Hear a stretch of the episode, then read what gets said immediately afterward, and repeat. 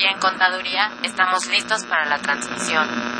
Adelante, comenzamos. Tocamos el tema de los ingresos en esa parte. Consultoría Fiscal Universitaria. Por el solo hecho de trabajar 20 días, 30, 50 Entonces me tengo que remitir al código, al 28 de código. Un programa de Radio UNAM y de la Secretaría de Divulgación y Fomento Editorial de la Facultad de Contaduría y Administración. El albacea pues es, va a ser esa persona que venga a representar al Tecuy. Muy buenas tardes, ¿cómo están ustedes? Los saluda Susana Mireles Arreola, profesora de la Facultad de Contaduría y Administración de la Universidad Nacional Autónoma de México.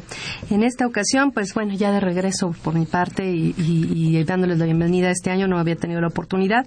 Y bueno, con el tema de declaraciones informativas de pagos y retenciones, que hay gente que cree que ya no se presentan, pero sí, todavía siguen eh, esta obligación ahí este, subsiste y tenemos que cumplir con ella. Eh, como siempre, pues me acompañan profesores de nuestra facultad, eh, ellos ya, ya conocidos por ustedes de amplia experiencia en el tema fiscal. Y está con nosotros a la mesa el licenciado Contaduría y especialista fiscal Felipe Alfonso Galindo Guerrero. Bienvenido, maestro. Gracias, es un gusto estar nuevamente por, con ustedes. Él es licenciado en Contaduría por nuestra facultad, especialista fiscal por la misma y socio del despacho Homero Galindo Ramírez y Asociados. Pues nuevamente gracias por la, el apoyo para la realización de este programa. Y también está con nosotros el contador público, certificado y especialista fiscal Julio Ortiz Guerrero. Bienvenido, maestro. Gracias, Susi. Además, maestro, ¿no? Ya en contribuciones casi. Casi, casi. casi. El, por el casi no. bueno, para nosotros no, no necesitas el, el, título, ya, ya lo tienes. Él es contador público certificado por la Escuela de Comercio, eh, Superior de Comercio y Administración del Instituto Politécnico Nacional, especialista fiscal por nuestra facultad y catedrático de la misma a nivel de, eh, de posgrado. Pues bueno, eh, vamos a, a, iniciar con esto, pero antes vamos a escuchar una cápsula de la Feria del Libro que se va a presentar en nuestra facultad, a la cual los invitamos. Fomento Editorial de la Facultad de Contaduría y Administración de la UNAM. El día de hoy quiero hacerles una cordial invitación a visitar la Expo Libros y Revistas que cada semestre organizamos en las instalaciones de la Facultad de Contaduría. Esta feria ahora la llevaremos a cabo del 9 al 14 de febrero en un horario de 9 de la mañana a 8 de la noche. En esta feria participan diversas editoriales en temas especializados, así como en literatura general y algunas empresas con accesorios de cómputo y consumibles que pueden ser de muchos alumnos de las carreras de contaduría, administración informática, así como áreas afines como son matemáticas, derecho, economía, ciencias políticas, etcétera. Cabe aclarar que también acuden a esta feria a exhibir sus fondos editoriales diversas dependencias universitarias que nos ofrecen sus últimas novedades académicas a precios muy económicos. La feria es visitada por alumnos de diversas universidades del Distrito Federal y área conurbada y creemos que es una ocasión propicia para que puedan allegarse de material bibliográfico tanto para sus estudios como para su entretenimiento personal. Ojalá y puedan visitarnos, los esperamos con los brazos abiertos. La facultad también es su facultad. Serán bienvenidos. Muchas gracias. Bueno, pues les recordamos que este es un programa en vivo. Eh, ustedes nos ayudan a enriquecerlo. Nuestros números en cabina son 55 36 89 89. Repito, 55 36 89 89. Y tenemos una alada sin costo que es, bueno, ya no hay, ya todo es sin costo, ¿verdad? Sí, pero bueno. Bueno, sí es con costo, pero costo de, de llamada, sí. 01800 50 52 688. Repito, 01800 50 52 688. También le, no, perdón. su dinero al ingeniero Slim, por favor. También le recordamos que puede comunicarse con nosotros a través de Facebook. La dirección es Fiscalcon. Regresamos con esa página porque ya se había abierto otra, pero vamos a regresar con esa. Y, eh, y pues recuerde que usted puede también acceder al servicio de asesoría fiscal gratuita de nuestra facultad. El teléfono es 55 50 79 98. Ahí lo ayudan hasta hacer su declaración, a tramitar sus evoluciones, todo, todo, todo lo pueden apoyar en ese tema. 55 50 79 98. Y bueno, ahora sí vamos a empezar con nuestro tema de hoy. Después de tantos datos y este demás. Breviario cultural. Sí, vamos a iniciar con el tema de hoy. Las declaraciones informativas de pagos y retenciones. Todavía se presentan, con qué formato, qué pasa con las constancias, que bueno, hay inquietudes y mucha confusión en esos temas, ¿no? Así es que, así que empiece quien quiera. A ver, ma- el maestro Galindo. Bueno, sí, hay mucha confusión desde el nombre, ¿no? Porque que el DIM, que la DEM, que el DIM con doble M. Entonces, desde ahí empiezan precisamente las confusiones que vamos a tratar de aclarar aquí, ¿no? La DIM es la declaración informativa múltiple, la que llamamos declaraciones informativas, donde no se paga nada, pero tenemos que informarle al fisco. Y normalmente se presentan en este mes de febrero, ¿no? Entonces, esta, este mes es para los contadores, pues, un mes de carga, de mucha carga laboral, administrativa, porque pues, se tienen que presentar. Y dependiendo las operaciones de cada empresa, pues es los anexos que se presentan de esta declaración informativa múltiple, ¿no? Puede ser desde el más sencillo o el más común, que puede ser sueldos y salarios, hasta lo más complicado a regímenes fiscales preferentes o partes relacionadas con el extranjero, ¿no? Entonces de eso va a depender. Así se siguen presentando todavía dos años más, 2015, 2016, quizás hasta después ya no se presenten estas declaraciones informativas porque el SAT ya va a tener toda la información que requiere desde nuestra contabilidad, las DIOS, los, los comprobantes fiscales digitales, etcétera, etcétera. Pero ahorita todavía se siguen presentando. ¿Quiénes tienen esta obligación de presentar estas declaraciones Las personas informativas físicas múltiples? y las personas morales, esencialmente, los que tengan responsabilidades de dos tipos, básicamente, unas por que son patrones o porque son retenedores, ¿de acuerdo? O porque tienen operaciones de préstamos de dinero del extranjero. ¿No? Entonces, eh, ese tipo de cosas en unas es simple y llanamente por el hecho de que tienes una operación, no necesariamente retuviste impuestos. Puedes o no retener impuestos y tienes obligaciones de informar ciertos datos. O regalaste dinero y tienes obligación de declarar a quién le regalaste de- donativos, ¿no? Entonces, en este sentido, tenemos tanto a las personas morales del título 2 como a las personas morales del título 3. Obviamente, las del título 3 tienen menos eh, operaciones que de reportables, obviamente, en, en función de los anexos que se- hacia hablábamos. Cada eh, anexo es una declaración, si es lo que tenemos que entender, que el, el- el software eh, abra inicialmente como DIM, pero la declaración real es la que que cada anexo que ponemos, esa es la declaración en realidad y eso es importante en términos del llenado porque cuando tienes que hacer declaraciones complementarias solamente corriges la declaración del anexo que corresponde, aunque ya abres el, el archivo completo, ¿de acuerdo? Pero eh, nada más validas como complementaria a la del anexo que estás corrigiendo, los datos que estás Cada uno es, una, eso es es una declaración distinta, ¿no? Entonces, en ese tenor de ideas es importante, principalmente para ciertos efectos. Eh, vamos, en el caso concreto, por ejemplo, el caso de eh, información de préstamos al extranjero y, y el caso de operaciones con partes relacionadas extranjeras, traemos el problema que es un requisito de deducibilidad la presentación de la declaración. La falta de esa declaración haría este eh, que no recurriera requisito la operación y por lo tanto pudiera ser cuestionada por la autoridad si la eh, declaración es presentada fuera de los plazos, ¿no? Que ese es el primer tema que yo creo que tenemos que analizar.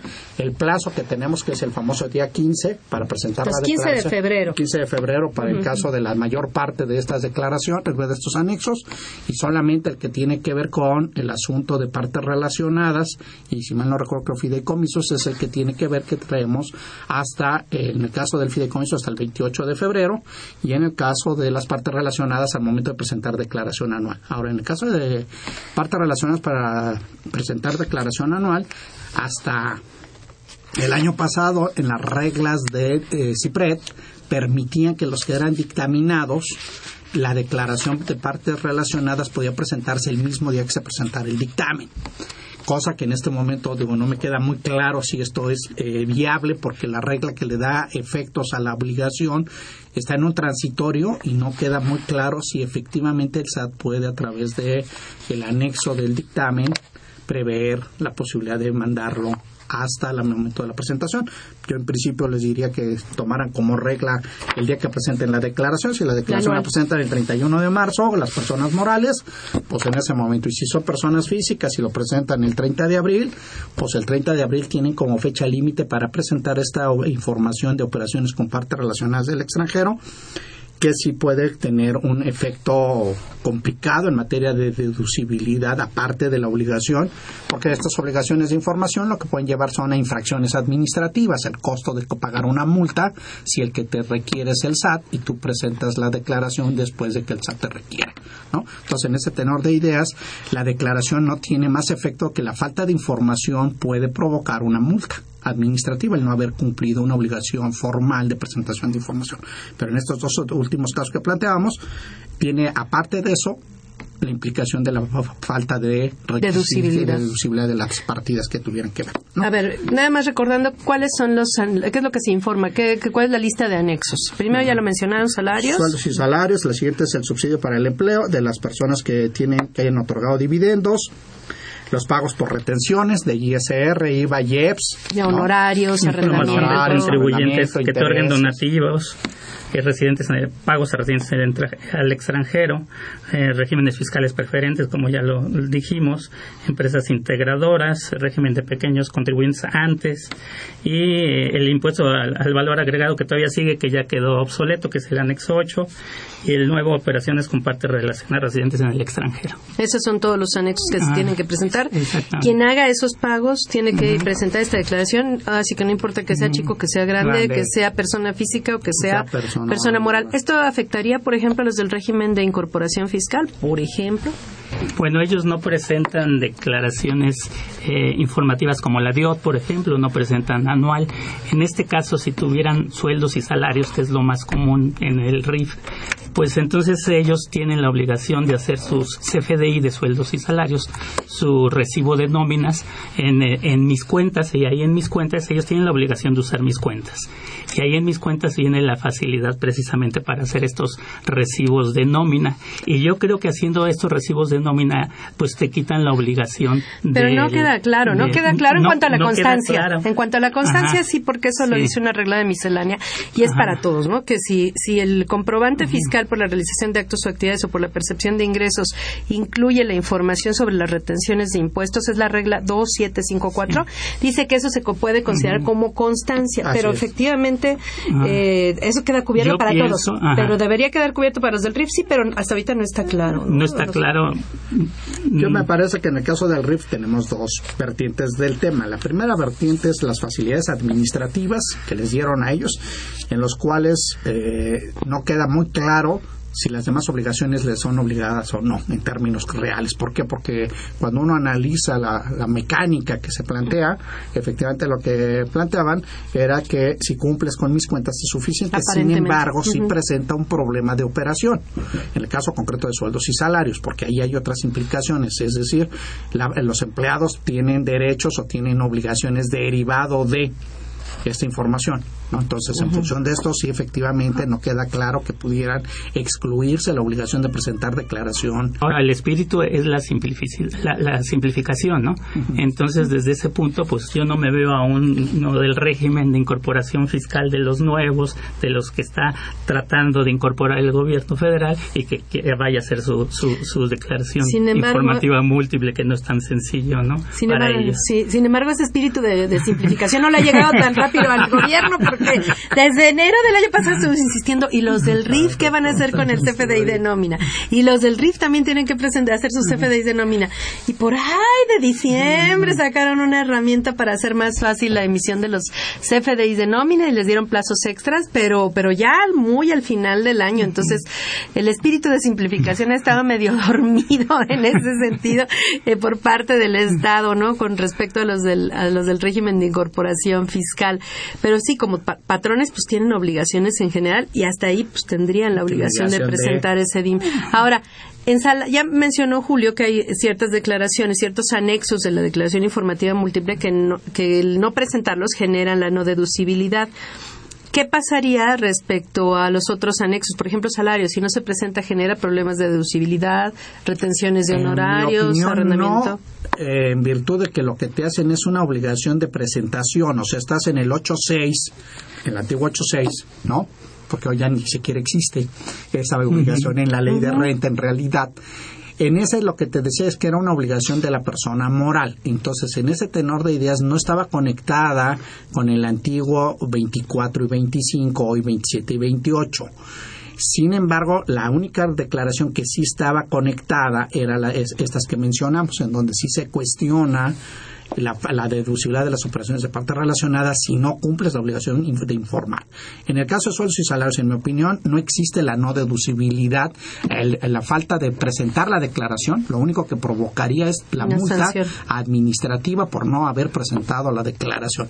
Y obviamente el inconveniente para la contraparte, que es el trabajador, de que en el momento que quisiera hacer su declaración, habría discus discusiones del SAT si procede o no procede el uso de la información, basado en dos cosas. Básicamente, la primera es este asunto de que la constancia puede salir de la famosa DIN uh -huh. y la otra es que puedes usar el formulario autorizado, el famoso 37A.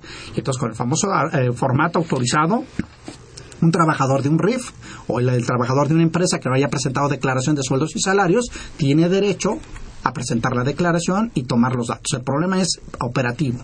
Cuando él ya se presenta en el SAT y manda la declaración, el problema es que el SAT no reconoce esa información y empieza a pelear que no les quiere reconocer la información planteada en esa constancia hasta que el patrón no haga la declaración informativa. Tan es así que traemos un problema operativo con esta DIM aquellos que hayan tenido la experiencia, no sé, espero que en este año cambie el, el, asunto, pero cuando tú presentas por primera vez la DIN con sueldos y salarios y luego la persona física quiere jalar los datos, la, el único dato que aparece es el que pusiste en la DIN de llamémosle de la declaración normal cuando la empresa hace declaraciones complementarias y corrige datos de las informativas, de las informativas mm. no, ja, no refrescan las bases de datos del SAT.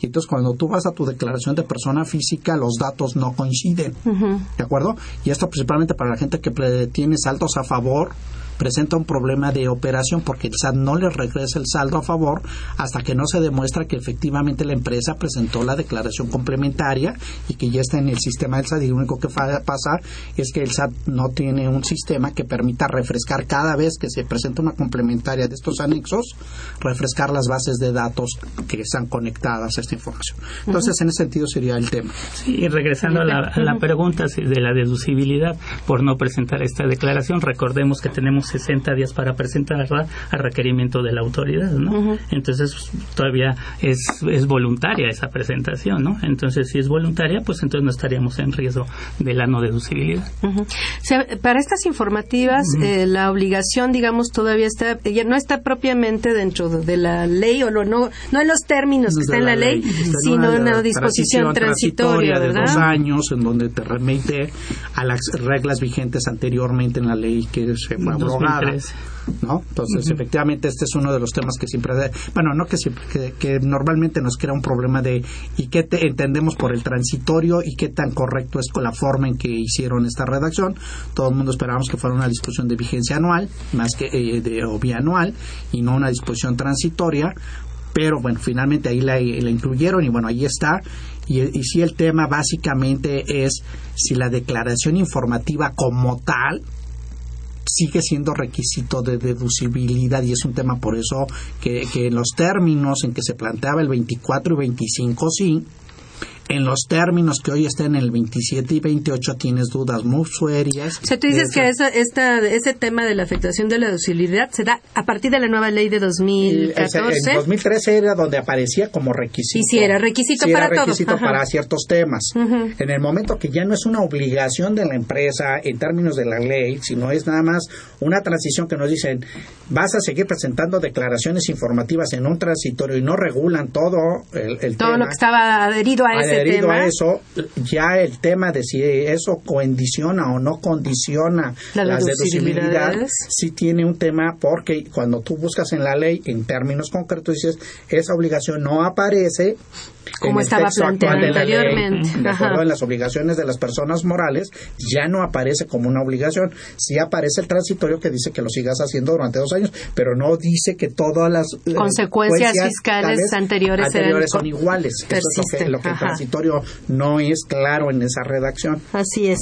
Este, bueno, Felipe, ¿quieres agregar algo respecto a esta parte? No, está bien eh, en cuestión de la deducibilidad, bueno, quedó claro. Bueno, por ahí tenemos una pregunta del público, si sí, es, referente precisamente, es de Guadalupe Alvarado, nos pregunta si saben si el SAT ya publicó el programa para la declaración informativa múltiple. Bueno, este es un problema porque la base es la del 2011 entonces tenemos que bajar el DIM del 2011 y nada más se actualiza a esta fecha. Pero la base es del 2011, yo creo que por eso mismo no la encuentra, ¿no?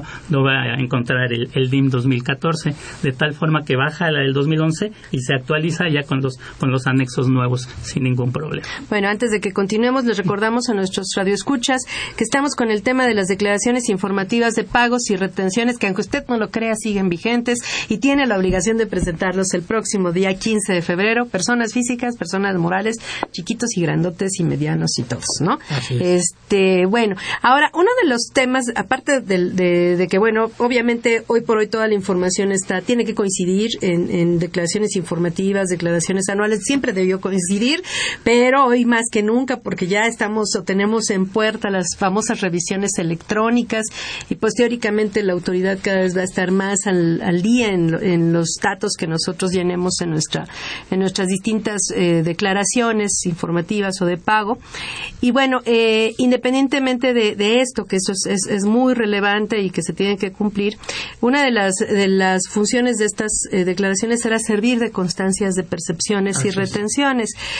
¿Cómo eh, queda toda esta situación de las constancias de percepciones y retenciones? Bueno, básicamente primero fue el decreto, ley de ingresos. Ahora, este, las personas físicas que prestan servicios eh, profesionales independientes y las personas físicas que, que otorgan el, el uso o goce temporal de bienes inmuebles arrendamiento, por ejemplo, esas personas físicas cuando eh, reciben sus, cuando emiten su SFDI y ese SFDI viene la retención ahí mismo en el, en parte de, de, este, de este comprobante fiscal, bueno, pues entonces se elimina la, la obligatoriedad de la constancia, ¿no? Pero son honorarios y, y arrendamiento únicamente de inmuebles. Únicamente, Creo que también los, los transportistas, eh, en otras reglas se menciona que también el CFDI sirve de constancia de, la, función en la retención famosa del 4% del impuesto al valor agregado. Sin embargo, ahí hay un problema, ¿no? Porque el, el, CFDI se emite no necesariamente al pago, al momento del pago y el impuesto se causa hasta el momento en que le pagas al de honorarios o le pagas al de arrendamiento o le pagas al transportista, porque son retenciones que se causan el flujo de, efectivo, O sea, tenemos, eh, bueno, o sea, tenemos eh, ahí dos temas. Un tema es el asunto de cómo haces cuentas ¿no? Y entonces tenemos dos vertientes. Una vertiente tiene que ver con la empresa como tal, es decir, la persona moral o los que trabajan con la regla de devengado, que el caso concreto son las personas morales, y las personas físicas y algunas personas morales que trabajan bajo el concepto flujo de efectivo. Y entonces eh, lo que sí puede pasar es que si te quedas como constancia con el documento emitido por ti, pudiera no coincidir con el pago efectivo. Lo que pasa es que en estricta teoría, vamos al caso concreto, imaginemos que la XSA le queda de ver al despacho de auditoría el trabajo de auditoría, ¿no? Le mandan el recibo de honorarios en diciembre y no lo paga. Persona física. Persona física, que es el auditor, le manda el recibo y, le, y, y despide con los datos de retención, tanto de ISR como de IVA. ¿Cuál es el tema técnico? El tema técnico es que en estricta teoría para la empresa, en primer lugar, no sería deducible. O sea, no reuniría un requisito de deducibilidad que es haber efectivamente pagado ese, ese comprobante. Dos, como es un gasto, al, mes siguiente, imaginemos que se lo pagan en enero, la persona física en diciembre no lo considera ingreso él lo va a considerar ingreso en febrero. El problema es que el CFDI, si lo toma como constancia, trae un problema de operación, porque el CFDI está emitido con fecha diciembre y el pago está hecho en enero del siguiente año. ¿Qué es lo que debiera suceder en la realidad?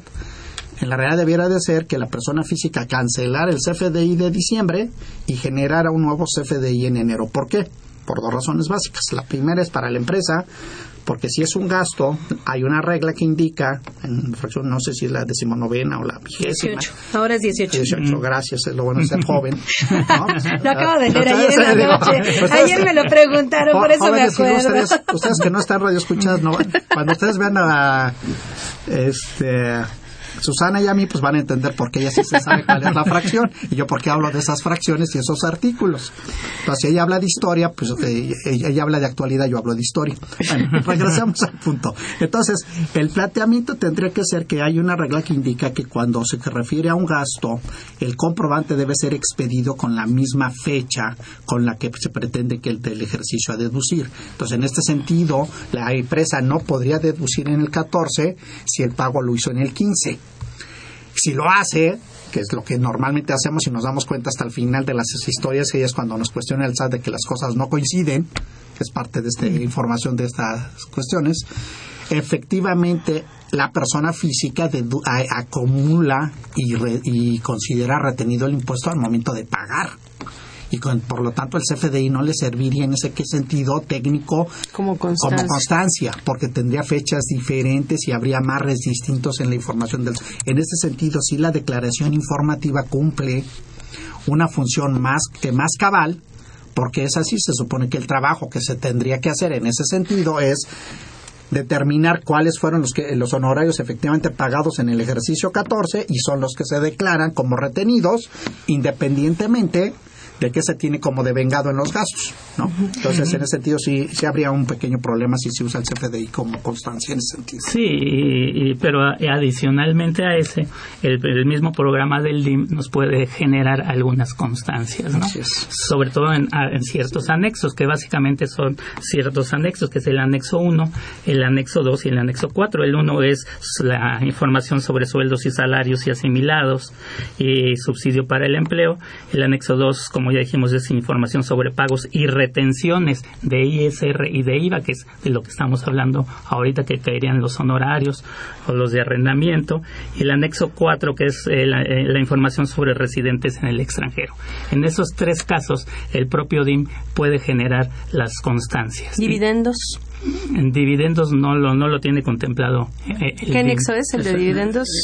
Sí, en, los- en el mismo dos, ¿no? En el mismo Ah, no, entonces sí estaría incluido, Sí, ¿no? Porque pues es 1, podría 2 y estar- 4. sí, es en el mismo dos. Esto, el fundamento de esto de que sigue vigente las copias de, las, de los anexos de la DIM como constancias de percepciones está una regla de resolución miscelánea, ¿no? Así es. Es la 28111 con la miscelánea 2015 28111, entonces digamos que eso sigue igual que como estaba el año pasado. Así es, la- el único detalle es que cuando usen esto para no querer capturar el formulario, es que tienes que, llamémosle, certificar el día y el, el documento, digo, el, la- el folio de recepción de la declaración por el SAT tiene que ser eh, puesta en esta leyenda que pide el SAT, en esa regla famosa, en donde para que esa constancia cumpla esos objetivos tiene que indicarse la, la fecha y el folio con el cual fue entregado El al sello SAT. y la, y Entonces, la- el sello y la En firma. el del- anexo 1, Ajá. el sello y la firma de sueldos y salarios y asimilados,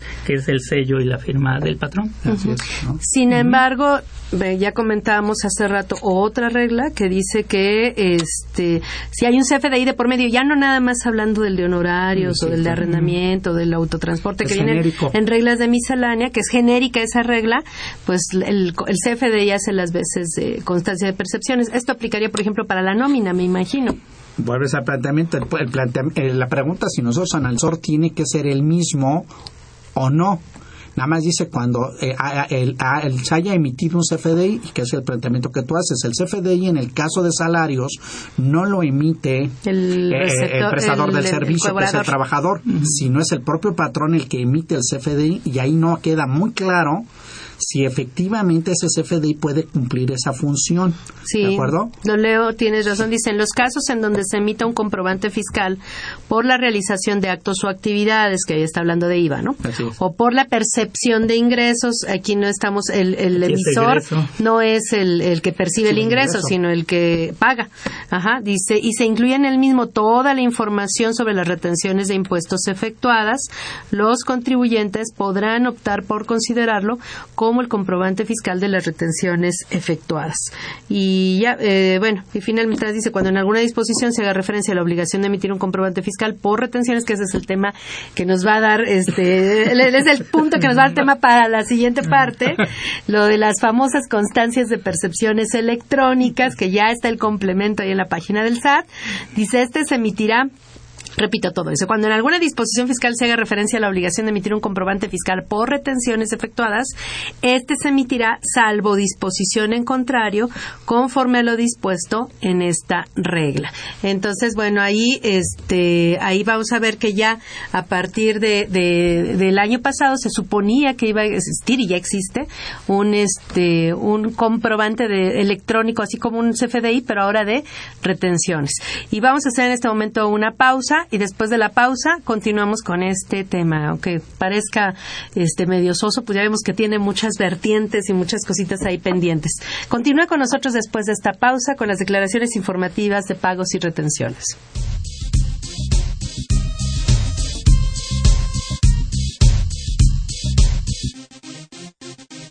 Cuadragésima segunda expo, libros y revistas. Agendas, libros, revistas, souvenirs. En la Facultad de Contaduría y Administración de la UNAM. Talleres, cursos, conferencias. Ven con nosotros, la entrada es gratuita. Aquí estarán las mejores editoriales. Periódicos, ebooks, juegos didácticos. Del 9 al 14 de febrero. Regálate un buen libro. Tabletas electrónicas, paquetería y más de lo que te imaginas. Informes en publishing.fca.unam.mx. Los, Los libros más cerca de ti.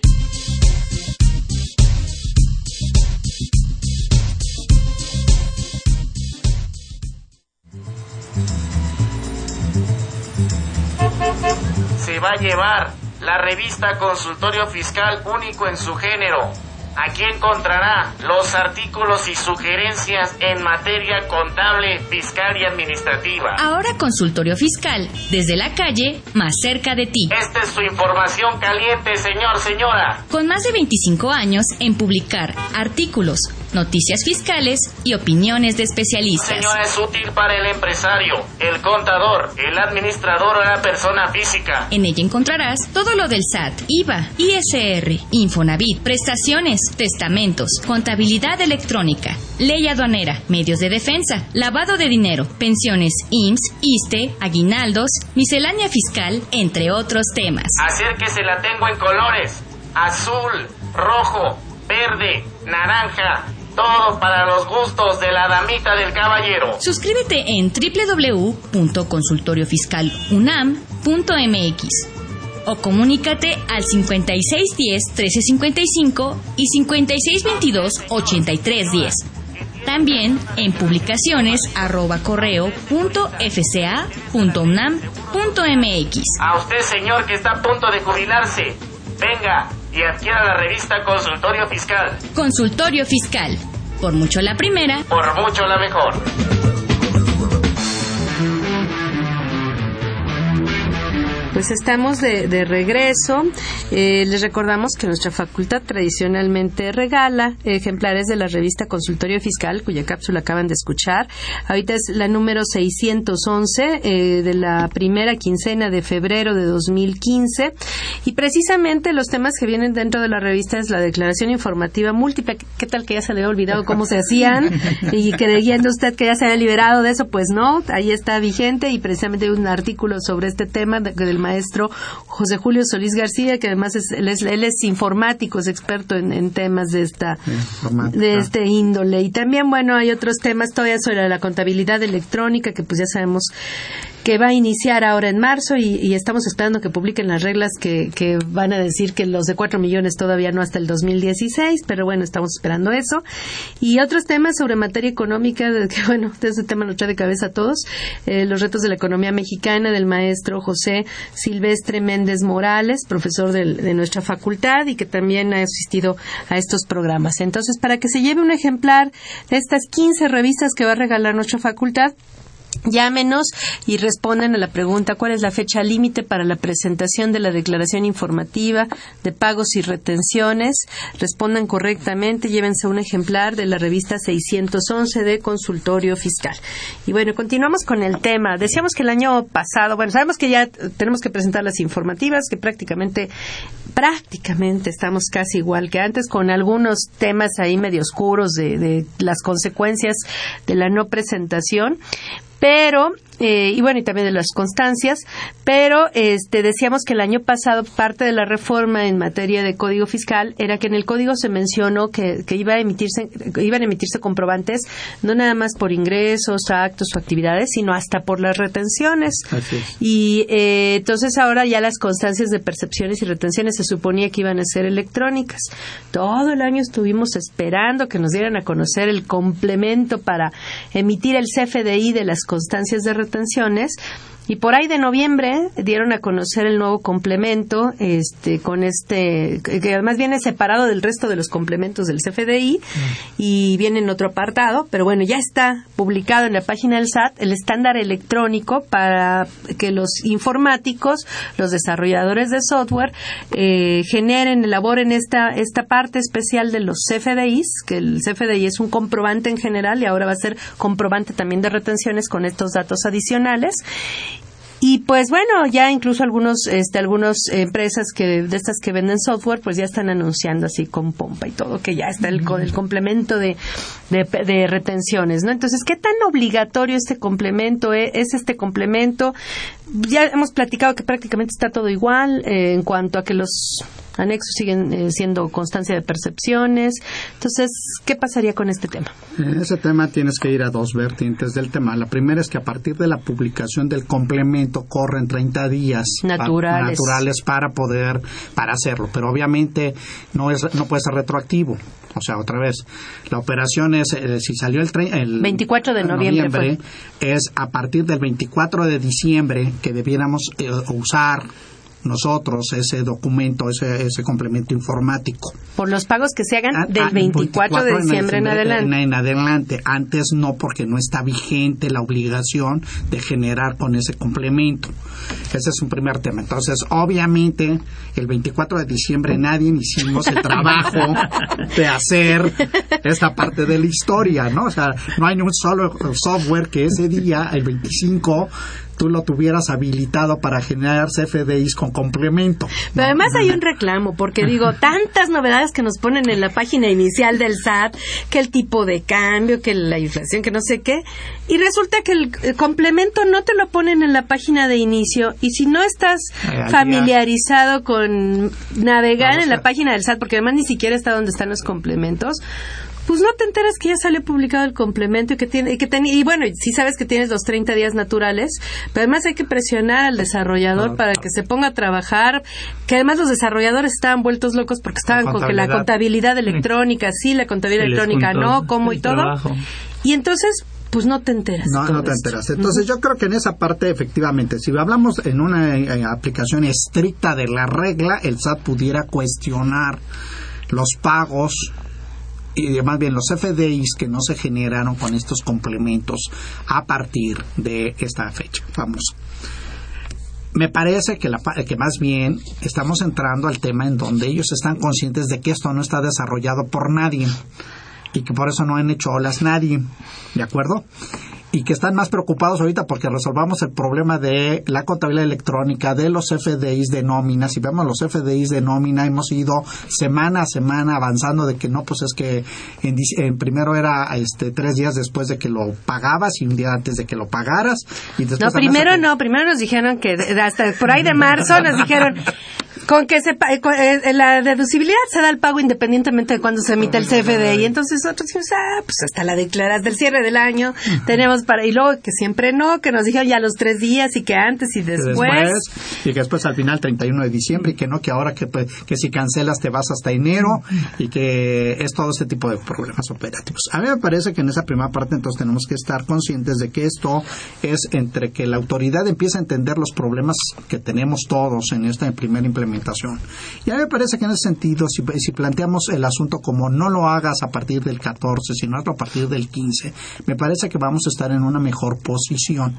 Si queremos seguridad jurídica, habría que hacer consulta directa a la autoridad, decirle cuál es el problema, y ese problema es a lo imposible nadie nos puede obligar. ¿Por qué no nos puede obligar? Porque aunque la autoridad nos diga que esto estaba publicado el 24 de noviembre y que lo que tenemos que hacer es contratar a alguien del software, pues el problema es que las empresas no tenemos eh, esas capacidades y además ocupamos softwares en unos casos comerciales y en otros hechos en donde la programación no es un asunto tan sencillo. Entonces a mí me parece que en ese sentido no va a haber problema. Sin embargo, yo creo que es lo que debemos hacer en estos foros y en otros más es plantearle el problema la autoridad y decirle, mira, difiere la entrada del complemento, ¿sí? afirma que efectivamente nada más con el CFDI normal, llamémosle de nóminas, es más que suficiente con el CFDI normal de pago a, los este, a los honorarios, a los honorarios y arrendamiento es suficiente para que este asunto juegue.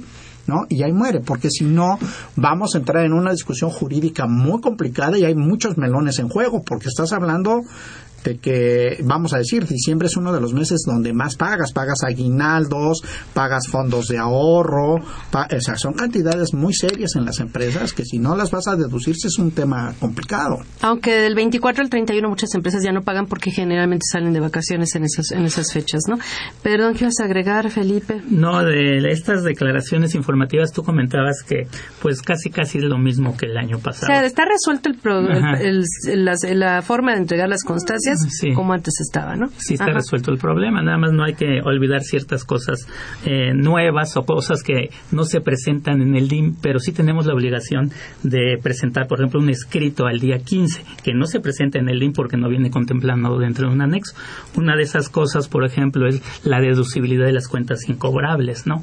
Que no se presenta en el DIM, sino se tiene que hacer mediante un escrito libre a más tardar el 15 de febrero. ¿Donde dices qué?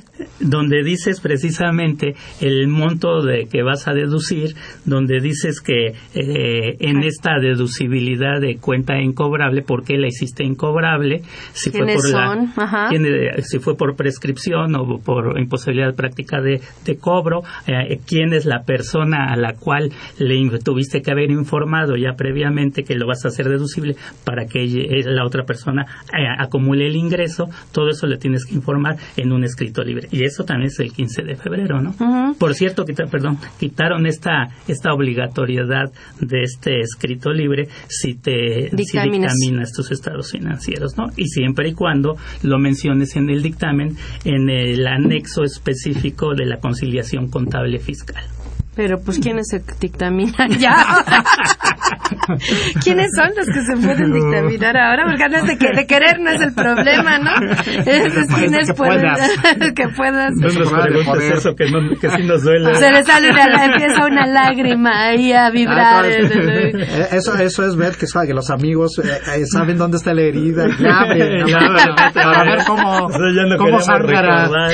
Cómo sangra. Bueno, yo sé que es un tema que les cuesta trabajo tocar pero pues no nos queda de otra. ¿Quiénes son los que pueden? Nada más queda el, queda el optativo, el dictamen fiscal optativo, los que tienen ingresos superiores a 100 millones de pesos, ¿no? En el ejercicio inmediato anterior. Esto sería para los que en 2013 obtuvieron ingresos superiores a 100 millones de pesos, son los que podrán optar por dictaminarse en 2014 y nadie más. Nadie más. Entonces a ellos sí les aplica esto que si se te pasa este 15 de febrero, donde tienes que meter tu escrito para la deducción eh, de cuentas incobrables, pues bueno, lo hagas en el dictamen. Sí puedes dictaminar. Sí puedes dictaminar. en, esa parte. Qué bueno que tocaste este tema porque bueno, ahorita que estamos hablando, no es una declaración informativa, pero sí es, es, sí es un requisito de deducibilidad que ya cuando a veces lo tocamos estamos en las declaraciones anuales, pues ya pasó. Ya, pasó, ya, ya, ya. ya, gracias por ayudarme. gracias por avisarnos. No, qué bueno que lo tocaste. Ahora, eh, regresando al tema de las constancias de, de percepciones y retenciones electrónicas, también la misma regla que establece este, bueno, que habla o toca este tema que de por sí está en el Código Fiscal, dice que las constancias pueden emitirse de manera anualizada en el mes de enero del año siguiente a aquel en que se realizó la retención y pago. Entonces, si la constancia no estaba vigente o empezó su vigencia del 24 de diciembre al 31 de diciembre, pues no puede cumplir con este requisito de la anualidad y obviamente no serviría para 2014 bajo esta bajo esta posibilidad de opción. y entonces quedamos cubiertos al 100% con las copias del anexo de los anexos del DIM o con los FDIs de la con las constancias normales que hemos estado emitiendo a través del formato que 37, 37 o 37A no me acuerdo son uno u otro no depende de 37 sueldos salarios y, 37A para los demás, para los demás ISR IVA eh, siguen vigentes esas formas. Los formularios siguen vigentes. siguen vigentes, claro que sí. Entonces, la verdad es que si el... Y los de pagos al extranjero también. También. Entonces, estamos a consideraríamos entonces que si nuestros radioescuchas ahorita, pues digo, no tienen necesidad de, erogar en estas constancias, de timbrar, porque además van a tener que pagar el timbrado con estas constancias de percepciones y retenciones, entonces no tienen necesidad de pagar eso, todavía pueden eh, seguir operando por el 2014, eh, pues como estaban, ¿no? Así es. Y los FDIs pues serán comprobantes para eh, los pagos que ya mencionamos, que ahí se nos quedó un tema ahí pendiente en la, en la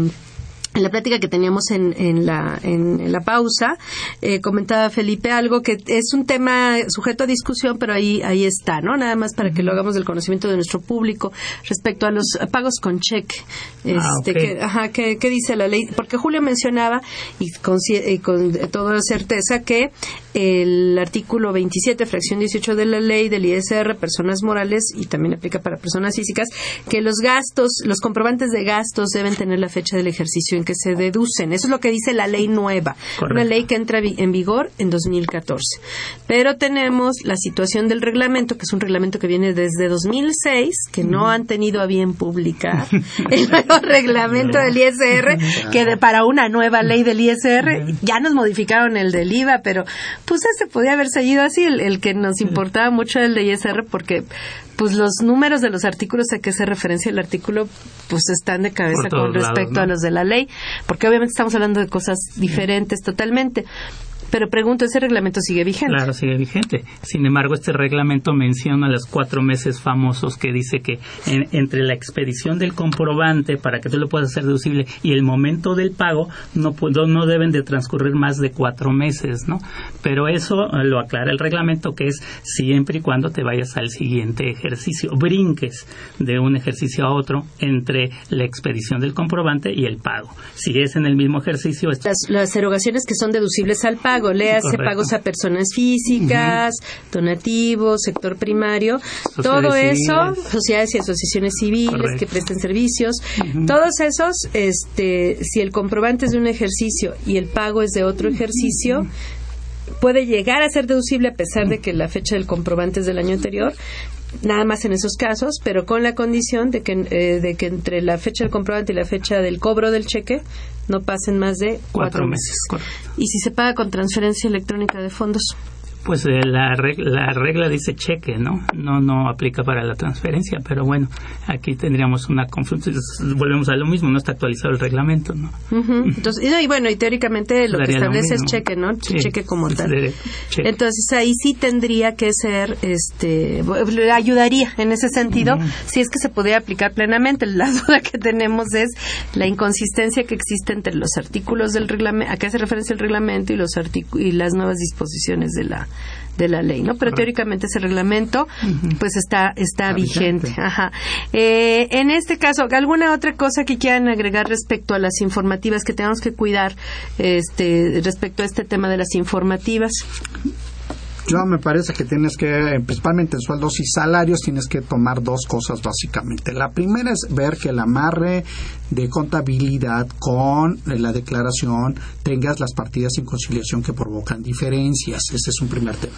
Y el segundo tema es el tema que de estas DIM va a salir el famoso dato de las prestaciones exentas para ir después a la gran discusión de cuánto de las prestaciones exentas a los trabajadores van a ser deducibles para la empresa. O no deducibles. O no deducibles en su tema, ¿no? Entonces, este es un tema que es muy importante por dos razones básicas. La primera es la exención es por persona y esto es un tema que nos va a meter en un conflicto cuando en las empresas encuentras que un funcionario trabaja para varias empresas del grupo. Permíteme interrumpirte. Pueden hacernos una introducción respecto a ese tema porque es nuevo, ¿no? Para 2014. Lo de los no deducibles de los ingresos exentos, nada más. ¿Qué, es, qué, fue, ¿Qué fue lo que pasó en ese tema? Bueno, a partir de la nueva ley del 2014 del impuesto sobre la renta, hay que cuidar nuestras prestaciones. Bueno, cuidar eh, cambia en, cuestaciones, en prestaciones que le damos a nuestros trabajadores, por las cuales ellos no pagan impuestos. Esto quiere decir que ellos estarían exentos por recibir esa, esa prestación que le da el patrón. Entonces, para nosotros ya no sería totalmente deducible, dice. Lo exento. Lo exento, nada más lo exento, el ingreso de los trabajadores que ya eh, que está exento.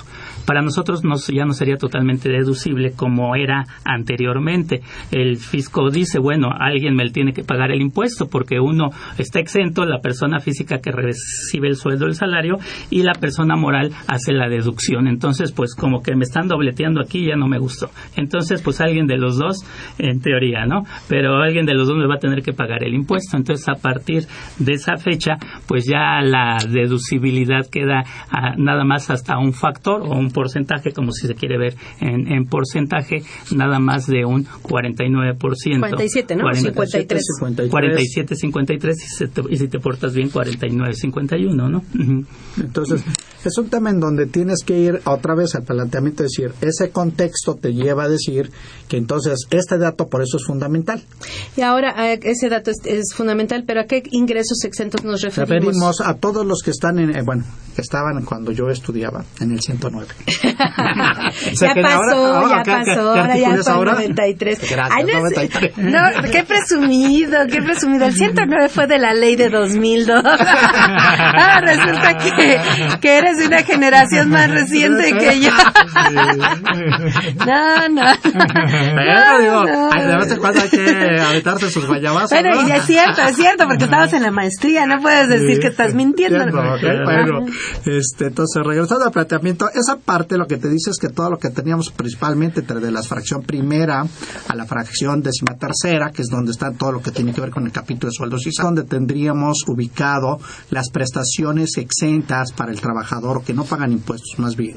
Y que entonces a esta limitación a su deducibilidad obligan a que se determine el dato, ¿no? Y estamos hablando entonces de aguinaldo exento, PTU vacacionales, tiempo extra, PTU pagadas, este, todas las prestaciones de, previsión social, fondo de ahorro, mm. este, todo lo que tenga que ver con vales de despensa, todo lo que tenga que ver con eh, educación de hijos, etcétera. En fin, pero o sea, cualquier patrón va a tener ingresos exentos, sus trabajadores van a tener ingresos exentos. mínimo tienes prima vacacional, tienes PTU, y tienes aguinaldo.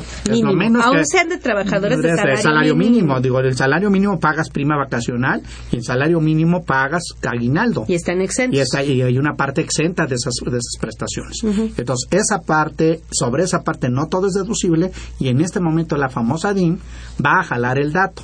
El problema básico es que el trabajador, cuando es un solo patrón y un solo y el trabajador no trabaja para nadie más, el dato es correcto, o sea, no hay ningún problema. El problema va a radicar cuando de pronto te encuentres que el trabajador percibe ingresos con más de un patrón, porque entonces la, la percepción exenta no es por patrón, es por trabajador. ¿Y por imaginemos el concepto de aguinaldo, para hacer simple el ejemplo, ¿no? En donde de pronto nos van a decir, el trabajador tiene derecho, creo que son 15 salarios mínimos o 30 días de salario mínimo, ya ni me acuerdo. 30 salarios mínimos. 30 días de salario, mínimo. Ya como es, yo no cobro eso hace muchos años. yo ya ni, empleado puedo ser. Entonces, 30 salarios mínimos elevados al año son por, porque el trabajador percibe este aguinaldo. Los dos van a agarrar el dato de 30 días de salario mínimo exento. Sin embargo, solamente él tiene exento uno salario mínimo, no dos salarios mínimos. Esto va a provocar un problema entre la información que aparece en la DI No, y además es injusto, ¿no? Porque a final de cuentas, si la idea es que eh, de alguna manera alguien pague el impuesto de los ingresos exentos de los trabajadores y resulta, vamos a poner que cada patrón le hace uso de la exención y es de 20 salarios mínimos para cada patrón.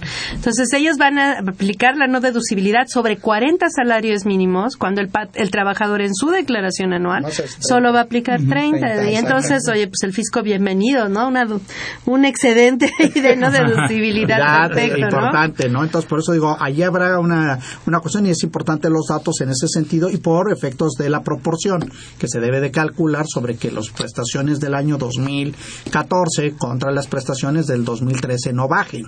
¿No? Porque si bajan, entonces el castigo es que la tasa es la tasa alta de no deducibilidad. Que 53 si, si es el porcentaje de, cajón de la no deducibilidad y solo que otorgues menos prestaciones respecto al año anterior sería 47, ¿no?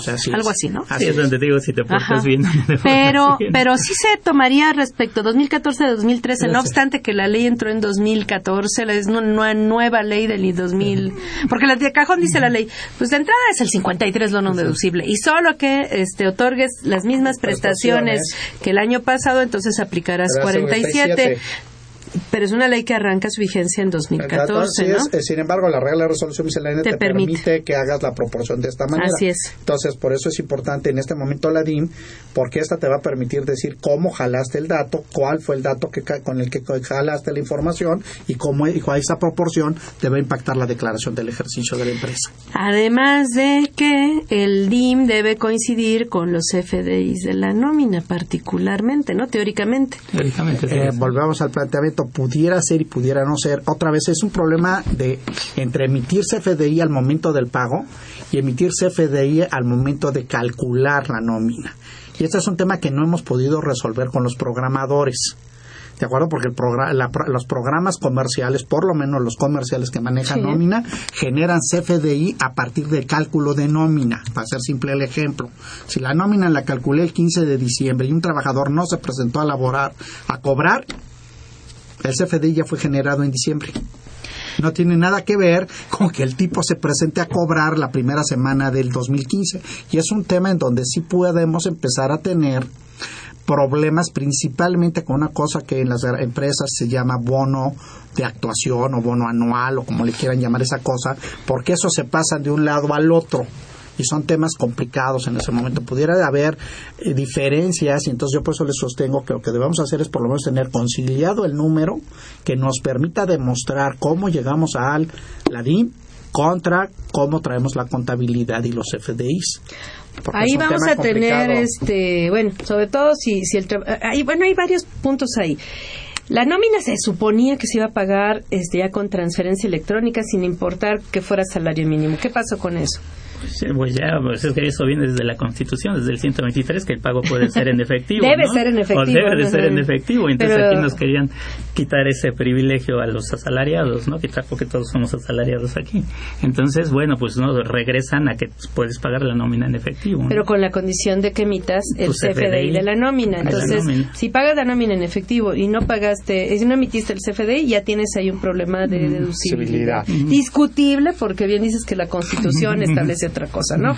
Pero pues ya sabemos que luego ahí los rangos de leyes se les olvidan. Pero bueno, este, ese sería un tema. Ahora, sí tenemos que emitir el CFDI. Ahora viene el tema de que es requisito de subilidad que emitas el CFDI y te dicen, pues hazlo tres días antes de que vayas a pagar, o un día después, ¿no? Creo que quedó así. Sí, tres días. Tres días. ahora, si pagas el, la nómina en efectivo, bueno, ya, ya platicamos de esto.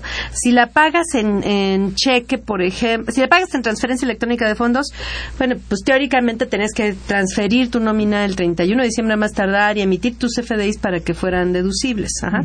Pero, ¿qué pasa si pagas con cheque y el trabajador no se presenta a cobrar? Y tienes los cheques en, tránsito.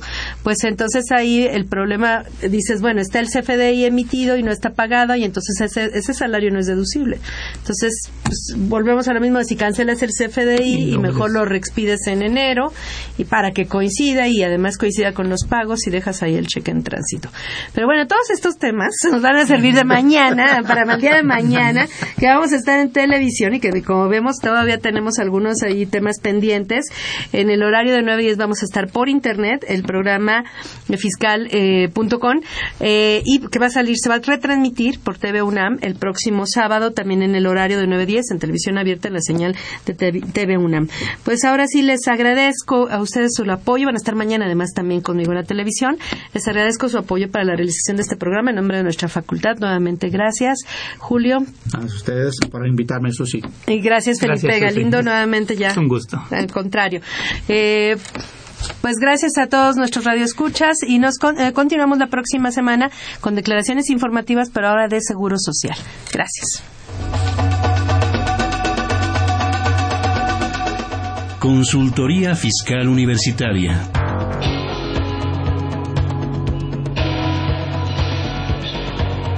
Un programa de Radio UNAM y de la Secretaría de Divulgación y Fomento Editorial de la Facultad de Contaduría y Administración.